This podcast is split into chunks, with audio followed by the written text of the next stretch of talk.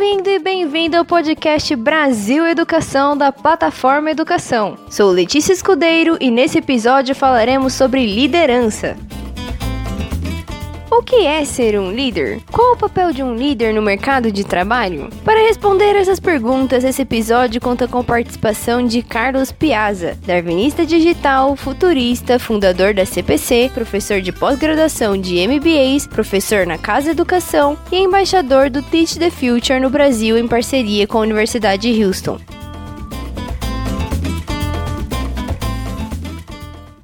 O que é ser um líder? Eu tenho uma definição muito legal de liderança que diz que o líder assume responsabilidades enquanto todos os outros arrumam desculpas. E na realidade, a liderança ele tem muito a ver com o Sun Tzu, da arte da guerra, né? Que é, é, realmente aquele cara que organiza, né, o Stratus, que organiza o exército. Isso tem muito a ver, inclusive, com os exércitos romanos. É quem tem a inteligência, quem de alguma maneira planifica e de quem orienta, né, é o vetor do novo horizonte. Então, quando a gente fala que a gente tem que ter um horizonte, um líder nos leva até esse horizonte. O grande problema é que no meio do caminho a gente tem mundo exponencial. Então, tudo muda no meio do caminho porque na realidade a liderança ela precisa ser muito mais ágil do que sempre foi, justamente por causa das alterações que nós temos do lado de fora das organizações. Então, o líder é aquele que dá o, a figura do novo horizonte e liderança é o ato de organizar as forças que nós temos para atingir os objetivos.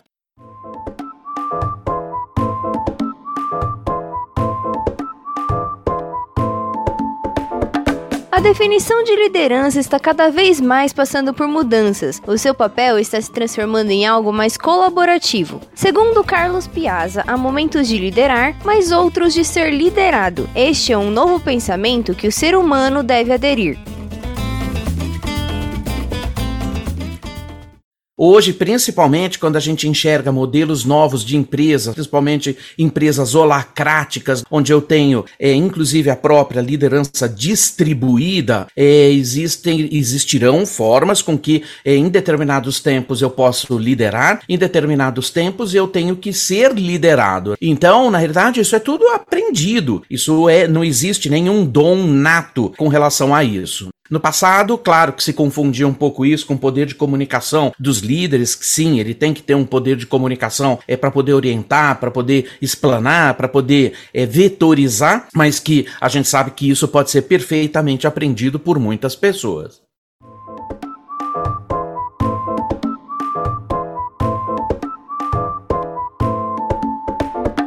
Assim como mostramos no episódio sobre criatividade, que se ainda não ouviram, podem conferir no nosso programa aqui no Spotify, a liderança é algo que todos podem desenvolver. Porém, como se tornar um bom líder? Carlos Piazza também nos conta um pouco sobre isso e as características de uma boa liderança.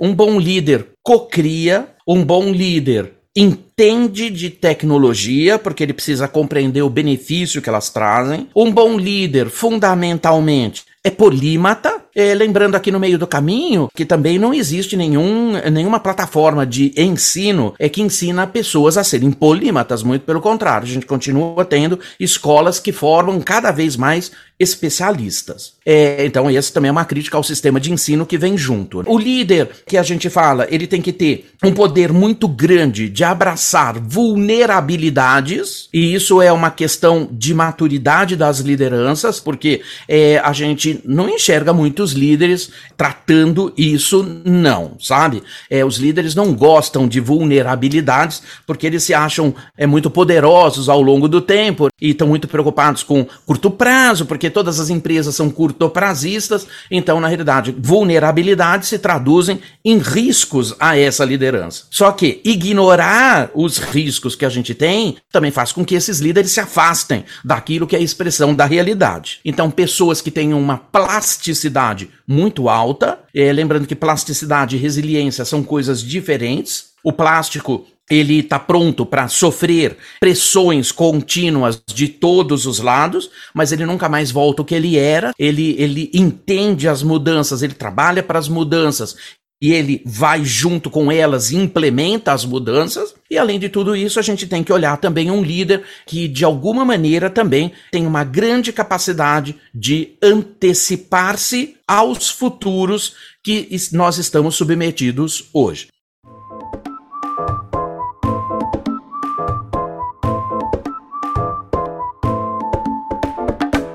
Outro ponto que deve ser levado em consideração é pensar em como a habilidade de liderança será usada no mercado de trabalho. Para Carlos Piazza, a mentalidade das empresas deve se adaptar da mesma maneira que os princípios de liderança devem começar a serem vistos com um novo contexto.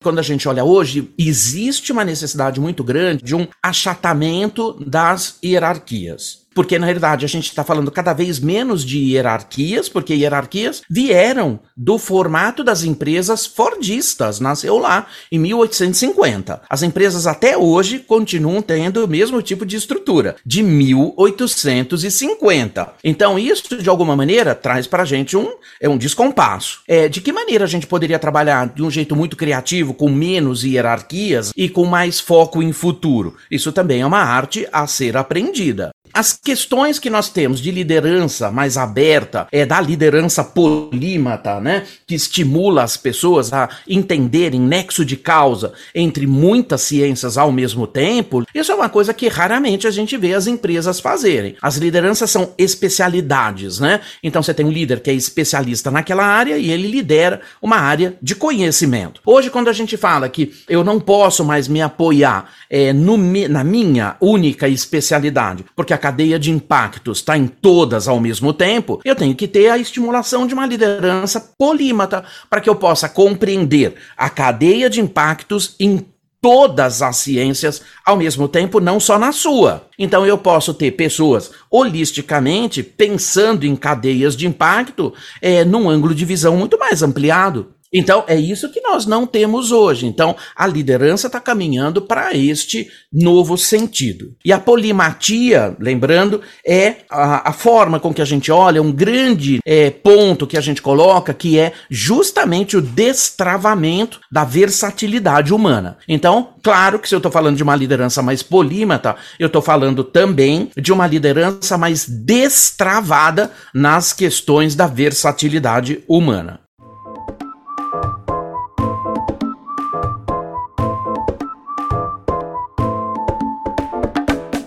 Essas mudanças também vem a pergunta: como é possível se destacar no mercado de trabalho com habilidade de liderança?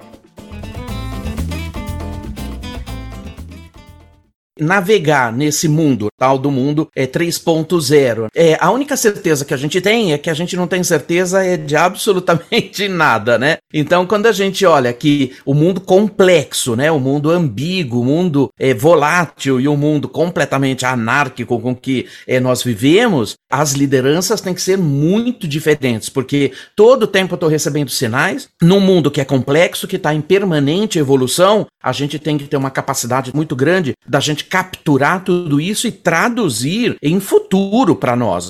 Tem um autor que eu gosto muito que é o Frank Tide. Ele fala sempre assim: olha, hoje é, o sucesso está apenas a uma ideia de distância. Então, na realidade, o líder que consegue traduzir o futuro em tempos presentes, através daquilo que a gente chama dos futuros preferíveis, sai muito na frente. Porque, na realidade, não é o poder de fazer, mas é o poder de enxergar que estamos num mundo exponencial. E quando a gente está num mundo exponencial, é incrível quando a gente pode, e a gente tem que, atrair o futuro a tempos presentes. Então, quando a gente fala sobre tudo isso, é um líder que tem mais afeição futurista, e isso não tem nada a ver com, com ciências ocultas, né?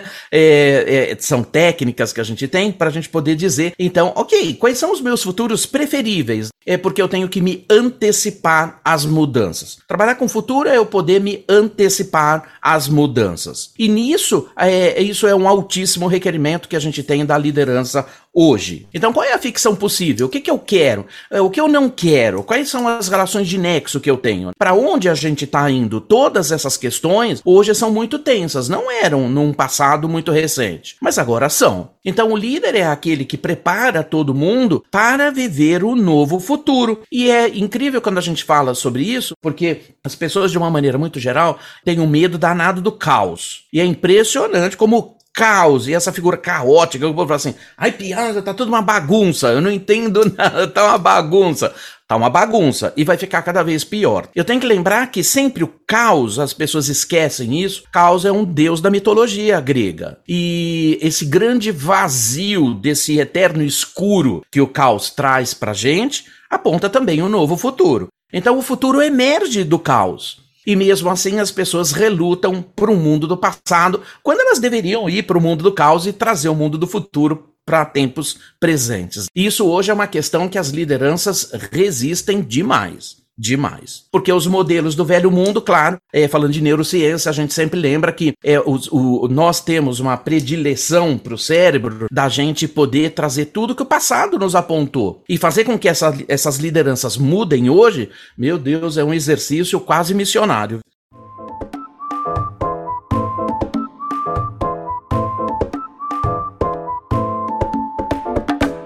Fim, confira a opinião do especialista sobre a função de um líder e as consequências e mudanças nesse período de pandemia.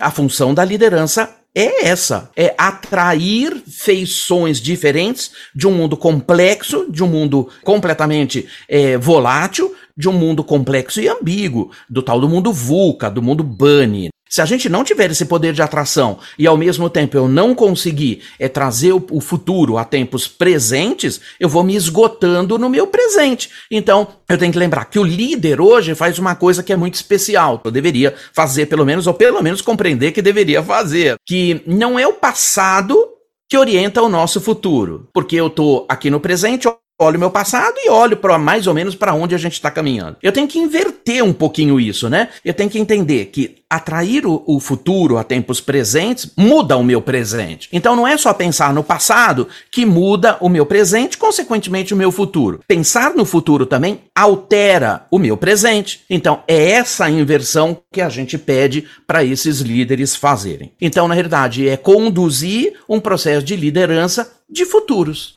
na capacidade de construir futuros prováveis, futuros preferíveis e trazer tudo isso a tempo presente. É, quando as economias mudam e quando a gente olha também o próprio capitalismo muda a sua feição, é, hoje nós temos, até por conta do que apareceu aqui dessa ponta agora durante a pandemia, é que a gente colocou, olha, o próprio Klaus Schwab colocou isso, olha, é, em tempos de pandemia, onde morre muita gente, a gente tem que pensar em planeta e pessoas em primeiro lugar, todo o resto vem depois. Então, o que, que a pandemia trouxe pra gente neste cenário? Uma desintermediação de tudo. A gente passa a reconstruir a vida pessoal, porque nós entendemos que tudo aquilo que a gente separou no longo do caminho é o viver, o trabalhar e o aprender. Tudo isso agora é uma coisa só, Sempre foi uma coisa só. Nós, por conta do capitalismo de base, a gente acabou nos transformando nesses três avatares. E ó, vamos combinar. Foi tão horroroso que a gente fez com a gente mesmo que é, até código de vestimenta a gente inventou pra gente mesmo. Porque você se vestia para ir trabalhar, se vestia para viver, se vestia para ir aprender. A personalidade é uma só. Então, quando você pega uma personalidade e parte em três, a gente acaba é, fazendo coisas que não deveria. A pandemia foi lá e juntou tudo, porque nesse grande grande exercício que foi feito é do mundo pós-pandêmico, todo mundo trabalhando de casa, todo mundo se bancando, com muitos problemas ainda, claro. Mas também a gente viu que as pessoas, muitas delas, né, elas é, não abrem mão mais do modelo novo. Porque vão ver seus filhos crescer, estão vivendo com melhor intensidade, é, fazem sua comida, tem tempo preservado, tem um monte de outros benefícios. Então, essas mudanças que são permanentes têm que ser compreendidas pelas empresas. Então, quando a gente fala que a grande mudança que a gente teve aqui no modelo é do capitalismo que se desloca, é claro que a liderança tem que se deslocar também. Porque hoje eu tenho que pensar numa sociedade 5.0 que é completamente focada no ser humano. Então, na realidade, eu tenho que aprender a ter uma empresa que cria valor, não que cospe bens industriais em larga escala.